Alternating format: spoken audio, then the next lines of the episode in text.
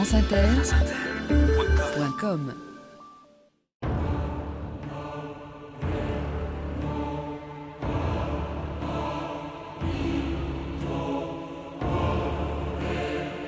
7:19 a.m. Eastern Time, Senator Kennedy was elected President of the United States. «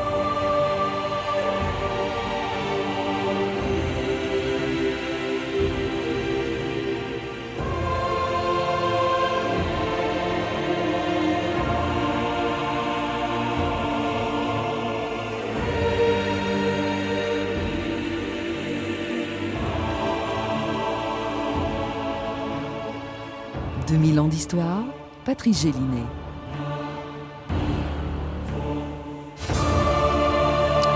Il y a exactement 50 ans, le mardi 8 novembre 1960, les Américains allaient voter, comme aujourd'hui, pour le tiers de leurs sénateurs, la totalité de leurs représentants, plusieurs gouverneurs, les responsables de diverses collectivités territoriales, mais aussi, comme ils le font tous les quatre ans, pour le président des États-Unis.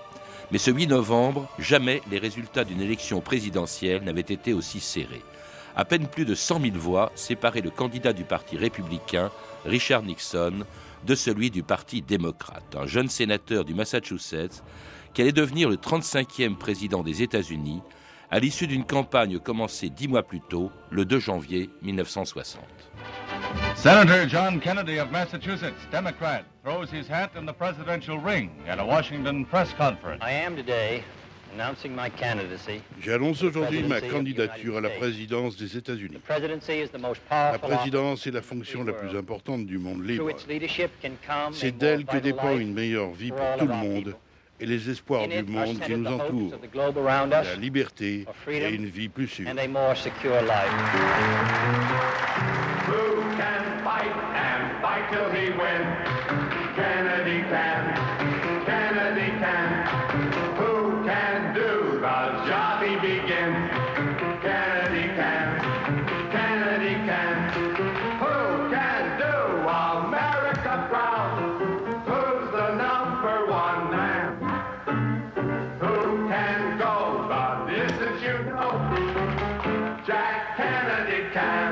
André Caspi, bonjour. Bonjour. Alors c'était la chanson de la campagne électorale de John, surnommé Jack Kennedy, Jack Kennedy Can. hein. Ça fait un peu penser bien sûr au Yes We Can de Barack Obama, auquel on a souvent comparé euh, Kennedy, et qui aujourd'hui est, menacé de perdre sa majorité au Congrès euh, à l'occasion de ces élections du mi-terme, de, euh, comme dont on parle tant en ce moment, dont on parle tellement d'ailleurs qu'on oublie qu'elles correspondent à un anniversaire qui est tout simplement celui de la victoire de Kennedy il y a 50 ans, à six jours près, une élection dont vous rappelez dans un livre, John Kennedy, une famille, un président, un mythe, et ben qu'elle a été une des plus serrées de toute l'histoire des États-Unis. Oui, parce que sur 69 millions de suffrages exprimés, John Kennedy a devancé Nixon de 118 000 voix. Et compte tenu du système très compliqué pour euh, l'élection d'un président aux États-Unis, puisqu'il n'est pas élu directement par les suffrages populaires, mais il faut que les suffrages populaires soient transformés en mandats de grands électeurs. Il aurait suffi, dans huit États, d'un déplacement de voix de 1% pour que Kennedy soit battu et que Nixon devienne président des États-Unis.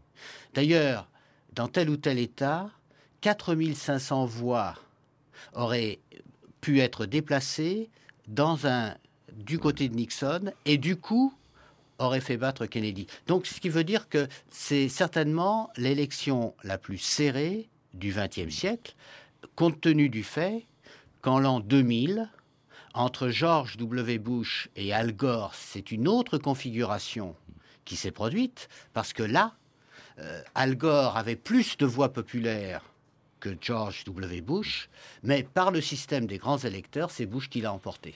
Alors, c'était donc la victoire de Kennedy en 60, à peine plus de 100 000 voix, donc on l'a dit. Victoire d'un homme, mais aussi d'une famille et surtout d'un père extrêmement ambitieux qui avait lui-même, vous le rappelez également dans un livre, qui avait lui-même envisagé d'être président des États-Unis. C'est Joseph Kennedy, le père de, de John, et qui a reporté en fait sur ses enfants ses ambitions déçues d'être président des États-Unis. C'est une famille euh, d'origine irlandaise qui est arrivée aux États-Unis au milieu du 19e siècle et qui a réalisé le rêve américain. C'est-à-dire que petit à petit, euh, les uns ou les autres euh, se sont enrichis et après s'être enrichis, ont voulu à tout prix tenir un rôle politique. Alors évidemment, il y a eu le grand-père de Kennedy qui déjà a été un homme élu, mais Joseph Kennedy, le père, souhaitait lui aussi poursuivre cette carrière. Et après avoir remarquablement réussi dans les affaires, après avoir été ambassadeur des États-Unis à Londres entre 1938 et 1940, euh, il est évident que Joseph Kennedy songeait à une candidature à la présidence. Mais, mais, mais, il s'est trouvé que les positions qu'il avait prises, en particulier plutôt favorables au régime nazi, euh, son conservatisme ne correspondait pas autant, donc les ambitions de Joseph Kennedy écartées. Alors, le père a pensé, tout naturellement bien sûr, que ses fils pourraient prendre sa place. D'abord le fils aîné, qui porte le même prénom que le père, Joe. Mais Joe Kennedy meurt aux commandes de son bombardier au-dessus de l'Europe en 1944. Donc, si ça n'est pas Joe, ça sera le suivant. Et le suivant, c'est Jack, c'est-à-dire John Kennedy.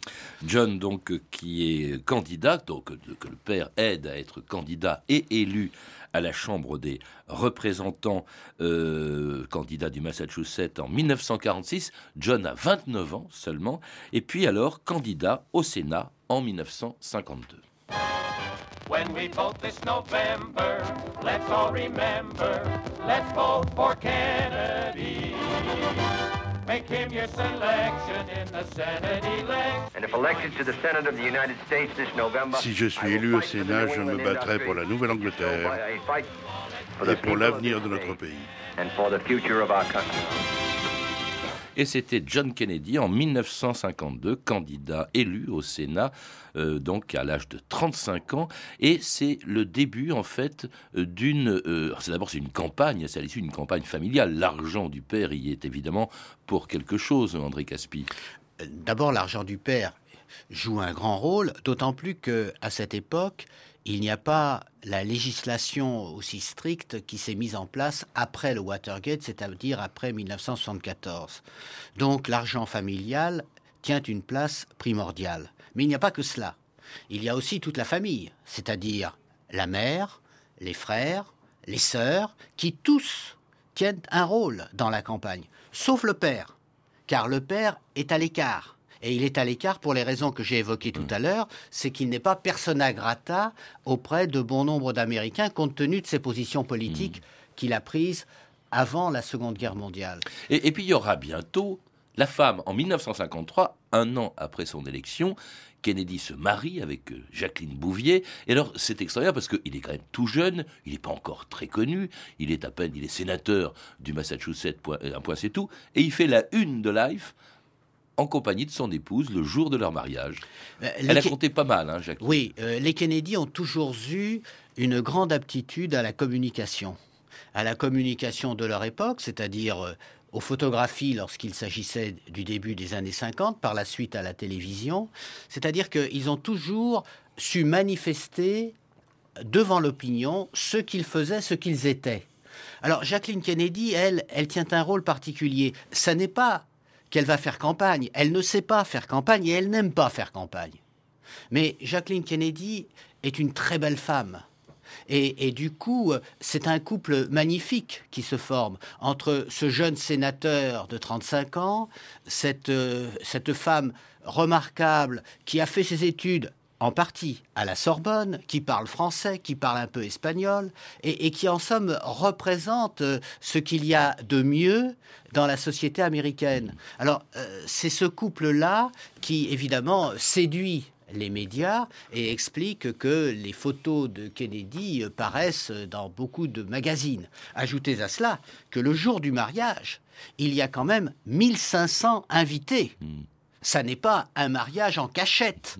C'est un mariage, en somme, qui est destiné à faire parler de lui. Un mariage qui allait d'ailleurs être assez malheureux assez vite à cause des frasques de, du mari, mais ça, personne n'en savait rien. Il est déjà d'ailleurs, à peine euh, est-il élu sénateur, que déjà il se prépare à la présidentielle euh, qui aura lieu euh, huit ans plus tard. Il se prépare avec une équipe et avec des adversaires. Hein. c'est bon, c'est un homme Kennedy qui est connu pour notamment à la, commission du travail et de l'assistance publique, à la commission aussi des opérations du gouvernement d'un certain McCarthy. Hein, c'est le début du McCarthyisme. Or, il se trouve que quand McCarthy est condamné, Kennedy n'est pas là, il est en train de se faire opérer du dos, mais on lui reprochera, les libéraux du Parti démocrate vont lui reprocher de n'avoir rien fait pour censurer McCarthy, une attitude un peu ambiguë qui euh, lui vaudra l'hostilité des libéraux, André Caspi. Oui, mais cela s'explique par les liens que la famille Kennedy euh, avait noués avec McCarthy. Au fond, Kennedy et McCarthy appartiennent au même milieu catholique. Kennedy, le père, et McCarthy sont tous les deux des conservateurs très marqués, très hostiles bien sûr au, communisme, mais ça, ça n'est pas limité aux catholiques, mais qui en même temps euh, euh, ont une sorte de solidarité entre eux. Alors, si on prend le cas de John Kennedy, il était absent. Et il était absent pour de bonnes raisons, puisque euh, il se faisait opérer au même moment. Mais son frère, Robert Kennedy, lui, a été dans l'entourage de, McCarthy. Et par conséquent, on voit bien qu'il y a comme une gêne de la part des Kennedy à condamner McCarthy, ce qui ne veut pas dire qu'ils euh, soient, eux, des McCarthyistes, mais en tout cas, ils n'ont pas d'hostilité systématique à l'égard de Joseph McCarthy. Alors Kennedy, on l'a entendu, présente sa candidature à la présidence des États-Unis euh, en 1960, euh, commence en janvier, le 2 janvier 60 exactement, commence alors au sein du Parti démocrate ces fameuses primaires par lesquelles le Parti démocrate choisira son candidat. Il y en a plusieurs en lice. Il y a Hubert Humphrey, il y a Lyndon Johnson, il y a Leigh Stevenson, mais c'est finalement Kennedy donc qui va l'emporter à la convention démocrate de Los Angeles le 15 juillet 1960, convention euh, à la fin de laquelle, à peine désignée, eh bien Kennedy annonce son programme qui tient en deux mots nouvelle frontière. Nous nous tenons aujourd'hui sur le bord d'une nouvelle frontière, la frontière des années 60, une frontière de chance et de dangers inconnus, une frontière d'espoir inassouvi et de menaces. Cette nouvelle frontière dont je vous parle n'est pas un ensemble de promesses, mais de défis. Elle ne résume pas ce que j'ai l'intention d'offrir au peuple américain, mais ce que j'ai l'intention de lui demander.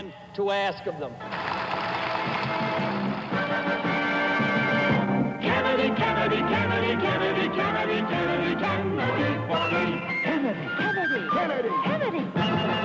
Do you want a man for president who's seasoned through and through, but not so doggone seasoned that he won't try something new? A man who's old enough to know and young enough to do. Well, it's up to you, it's up to you, it's strictly up to you. Kennedy, Kennedy, Kennedy, Kennedy, Kennedy, Kennedy, Kennedy, Kennedy, Kennedy,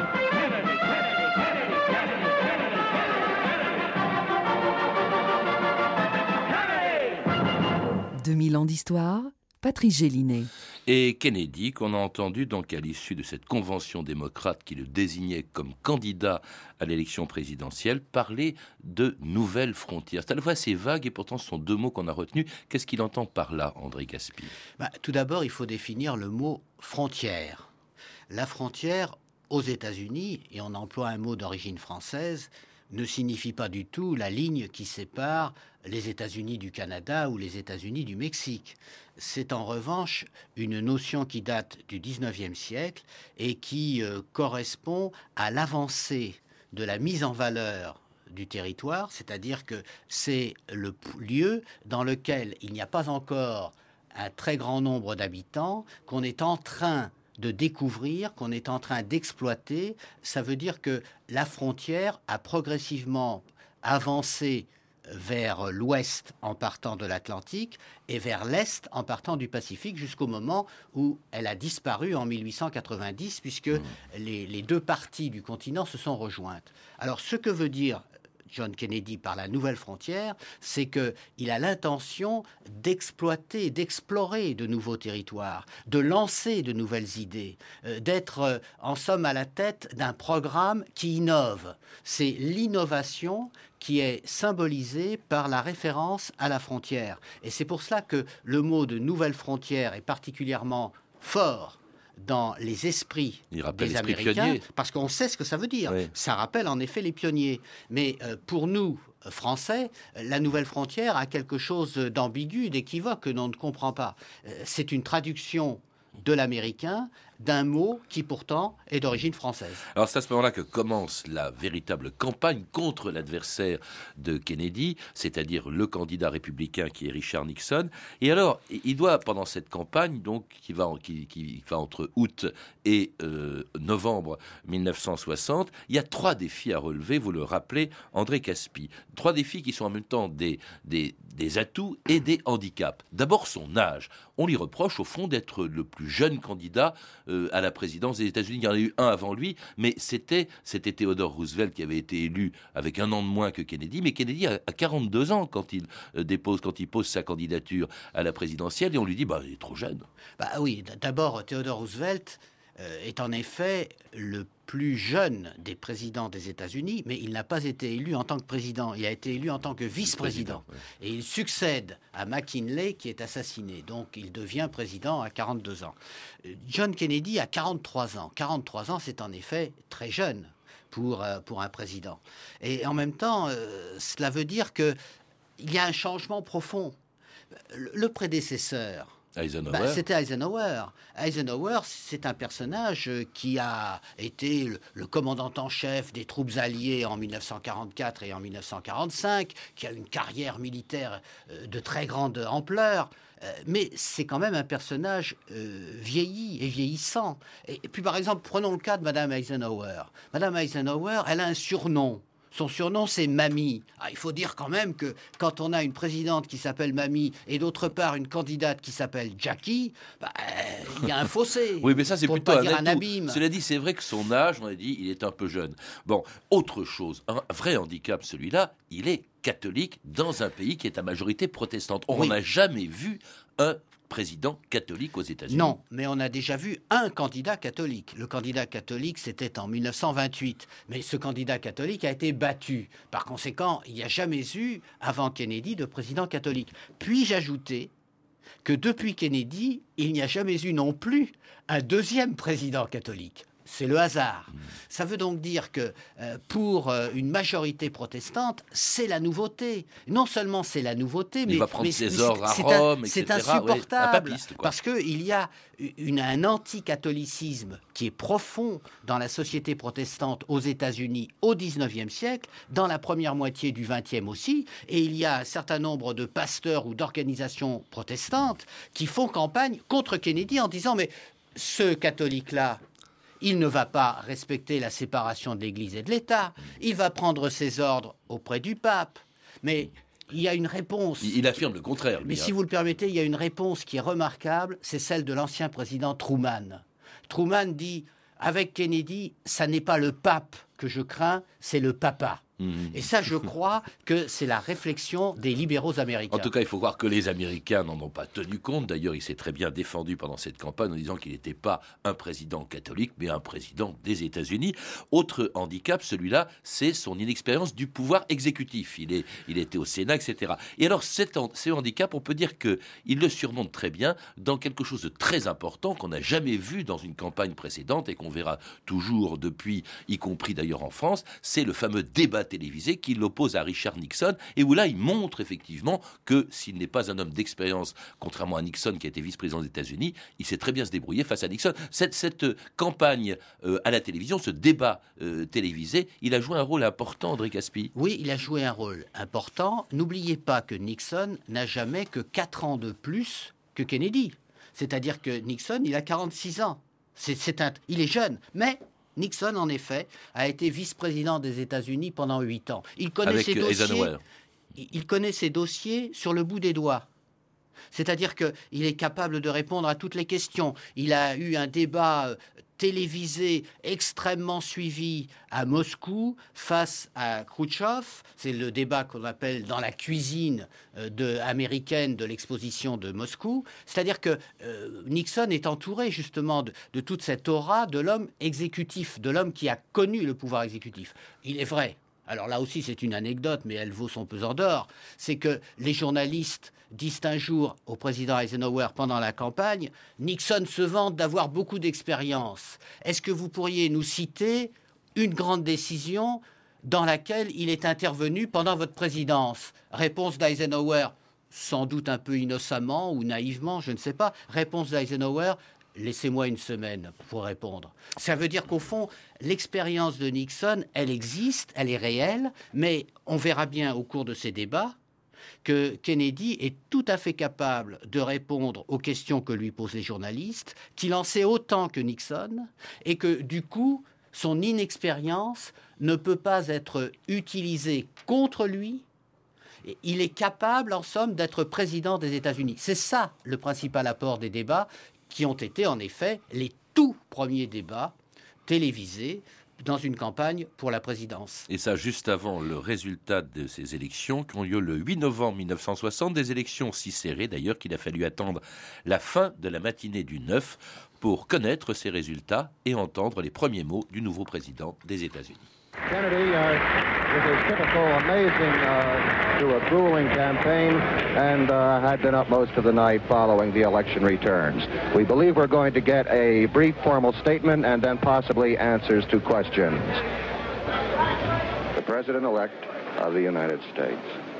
I can assure you that Je vous promets que toute mon énergie sera utilisée pour servir les intérêts des États-Unis et la cause de la liberté dans le monde. Mon épouse et moi-même, nous nous préparons donc pour une nouvelle administration. Et un nouveau bébé. Et c'était il y a 50 ans tout juste l'élection donc du nouveau président des États-Unis, un nouveau style hein, annonçant la naissance d'un nouveau bébé qui naîtra effectivement 15 jours plus tard, ce sera John euh, Junior. Et puis alors, euh, préparant son équipe, il a déjà un vice-président. Étonnant, il a choisi Johnson, son adversaire dans le camp démocrate, qui devient vice-président des États-Unis. Vous savez, au moment de la convention qui est démocrate, Kennedy a donc été élu le candidat démocrate pour la présidence et il restait à choisir le candidat à la vice-présidence. Et il paraît que Kennedy avait promis à 19 des hommes politiques le poste de vice-président. Finalement, il a choisi Lyndon Johnson. Pourquoi? Parce que Lyndon Johnson est sénateur du Texas. C'est un homme extrêmement influent au Sénat et dans le sud des États-Unis. Kennedy, lui, vient du Massachusetts. Il est catholique et classé plutôt libéral, à la différence de son père. Ce qui veut dire que Johnson euh, permettra d'équilibrer ce que l'on appelle le ticket. Donc c'est une, euh, une attitude très opportuniste qui sera reprochée à Kennedy, notamment par ses partisans les plus libéraux, qui lui disent Mais enfin, choisir Johnson, quelle idée voilà un homme qui est euh, conservateur, qui, qui va certainement aliéner une grande partie de l'électorat. C'est tout le contraire. C'est-à-dire que grâce à Johnson, les voix du Sud ont été acquises au ticket démocrate, et ce qui a permis en somme d'équilibrer justement ce ticket et, et d'en faire un ticket gagnant. et à Johnson de devenir donc vice-président des États-Unis le jour où Kennedy était élu président, composant une équipe, parce qu'il n'est pas encore président, il est élu président, il ne le deviendra que deux mois plus tard en Le 20 prêtant janvier serment. 1961. Mais euh, il, il a une équipe qu'il constitue autour de lui, euh, une équipe d'ailleurs dans laquelle il prend à la Maison Blanche des gens qui l'aidaient déjà. Il y a un homme très important, je crois, qui vient de mourir euh, ces jours-ci. C'est Théodore Sorensen, dont on parle peu, mais qui a été déterminant dans toutes les campagnes et, euh, présidentielles et à la Maison Blanche une fois euh, Kennedy élu. euh, Oui. Sorensen était un avocat qui a travaillé avec John Kennedy depuis 1953. Officiellement, c'était le rédacteur des discours de Kennedy. Nouvelle Mais- frontière peut-être? Mais à vrai dire, à vrai dire, euh, il est vraisemblable que Kennedy travaillait ses discours avec Sorensen. Donc ça n'était pas Sorensen tout seul. Mais ça n'était pas que le rédacteur des discours. C'était aussi un conseiller et un On conseiller jamais, euh, très écouté, discret. Ouais. Si discret d'ailleurs que euh, Sorensen lui-même avait imaginé l'épitaphe que l'on placerait sur son tombeau. Il disait on marquera Théodore Sorensen, speechwriter, c'est-à-dire on fera une faute sur mon nom et une grosse erreur sur mes fonctions. Sorensen donc est dans l'équipe présidentielle, comme euh, d'ailleurs les euh, ministres, McNamara à la défense, enfin ce qu'on appelle les secrétaires là-bas, Dean Rusk, secrétaire d'État, une équipe donc constituée lorsque Kennedy devient effectivement président, prêtant le serment traditionnel de ses prédécesseurs. C'était le 20 janvier 61 au Capitole, devant des milliers d'Américains et des journalistes venus du monde entier, comme Pierre Crénès à la radio-télévision française. Au Capitole, une estrade de style grec a été dressée sur les marches. Les invités prennent place, membres du gouvernement, diplomates accrédités. Au premier rang, Eisenhower, Kennedy, Johnson et Nixon. Après plusieurs prières par les représentants de différents cultes, le président prête serment. Il est midi 51 minutes 10 secondes. Earl Warren, président de la Cour suprême, lui tend la Bible. Kennedy pose sa main sur le livre. You, John Fitzgerald Kennedy, do solemnly swear I, John Fitzgerald Kennedy, do solemnly swear that you will faithfully execute the office of President of the United Je. John Fitzgerald Kennedy, jure solennellement que j'exercerai avec fidélité ma tâche de président des États-Unis et que je préserverai, protégerai et défendrai la Constitution des États-Unis de mon Dieu. Preserve, protect, and defend Constitution of the United States. So help you God. So help me God. Et c'était le 20 janvier 61 à Washington, la prestation de serment du 35e président des États-Unis, le début d'une présidence qui allait surtout être marquée très courte d'abord puisque il sera assassiné en 63 et, et marquée par des problèmes extérieurs euh, et même d'ailleurs un désastre au début. Problèmes extérieurs, ce sera euh, le mur de Berlin, ce sera les débuts de l'engagement américain au Vietnam et c'est tout de suite Cuba avec un désastre, le débarquement dans la baie des Cochons c'est-à-dire cette opération préparée par la CIA et que euh, Kennedy cautionne et qui est un véritable désastre. Euh, André Caspior, ça ne l'a pas rendu impopulaire, dites-vous? Non, c'est même l'inverse. C'est-à-dire que à cette époque-là, d'abord, il y avait un véritable consensus sur la politique étrangère des États-Unis. Consensus qui rassemblait républicains et démocrates. Et la tradition voulait que, en cas de difficulté, tous les Américains se rassemblent derrière leur président. Or, John Kennedy avait de l'humour, certes, mais il avait aussi une certaine franchise. C'est-à-dire qu'il n'a pas hésité à dire que, évidemment, euh, c'est une erreur et qu'il est le seul responsable. Et cette phrase a beaucoup impressionné les Américains. D'ailleurs, c'est aussi euh, John Kennedy qui ne manquait pas de rappeler un propos euh, du maréchal Joffre disant que la victoire est certainement a beaucoup de pères, mais la défaite est orpheline. Et il n'a pas hésité dans cette affaire à prendre sur lui les conséquences de la défaite. Un bon président, celui qui était élu il y a 60 ans, il y a 50 ans maintenant, André Caspi Difficile à dire parce que il n'a été président que pendant 1000 jours, mais il est évident qu'au cours de ces 1000 jours, il y a eu de grandes actions, en particulier sur le plan international. C'est aussi le début de la déségrégation raciale, c'est extrêmement important, mais il est évident que aussi beaucoup des mesures qui ont été prises par Johnson à partir de 1964 avaient été préparées par Kennedy. Alors, on ne peut pas porter un jugement définitif sur la présidence de John Kennedy parce qu'elle a été trop courte, mais ce que l'on peut dire, c'est qu'elle a profondément impressionné la population américaine, elle a laissé un souvenir inoubliable à l'opinion et elle a constitué l'essentiel du mythe Kennedy. Merci André Caspi. Je rappelle donc que vous êtes l'auteur du livre John Fitzgerald Kennedy, Une famille, un président, un mythe, qui a été publié aux éditions Complexes. Vous avez également publié au Seuil, dans la collection Point Histoire, un livre de référence, Les Américains, une histoire des États-Unis, de leurs origines à nos jours. Toutes ces références sont disponibles par téléphone au 32 30, 34 centimes la minute ou sur le site franceinter.com. C'était 2000 ans d'histoire. À la technique, Ludovic Asselot et Arnaud Caillé. Documentation et archives, Camille Pouc-Jalagui et Frédéric Martin et Franck Olivard. Une émission de Patrice Gélinet réalisée par Jacques Sigal. Demain, dans 2000 ans d'histoire, un sujet original, l'histoire d'un péché capital, la gourmandise.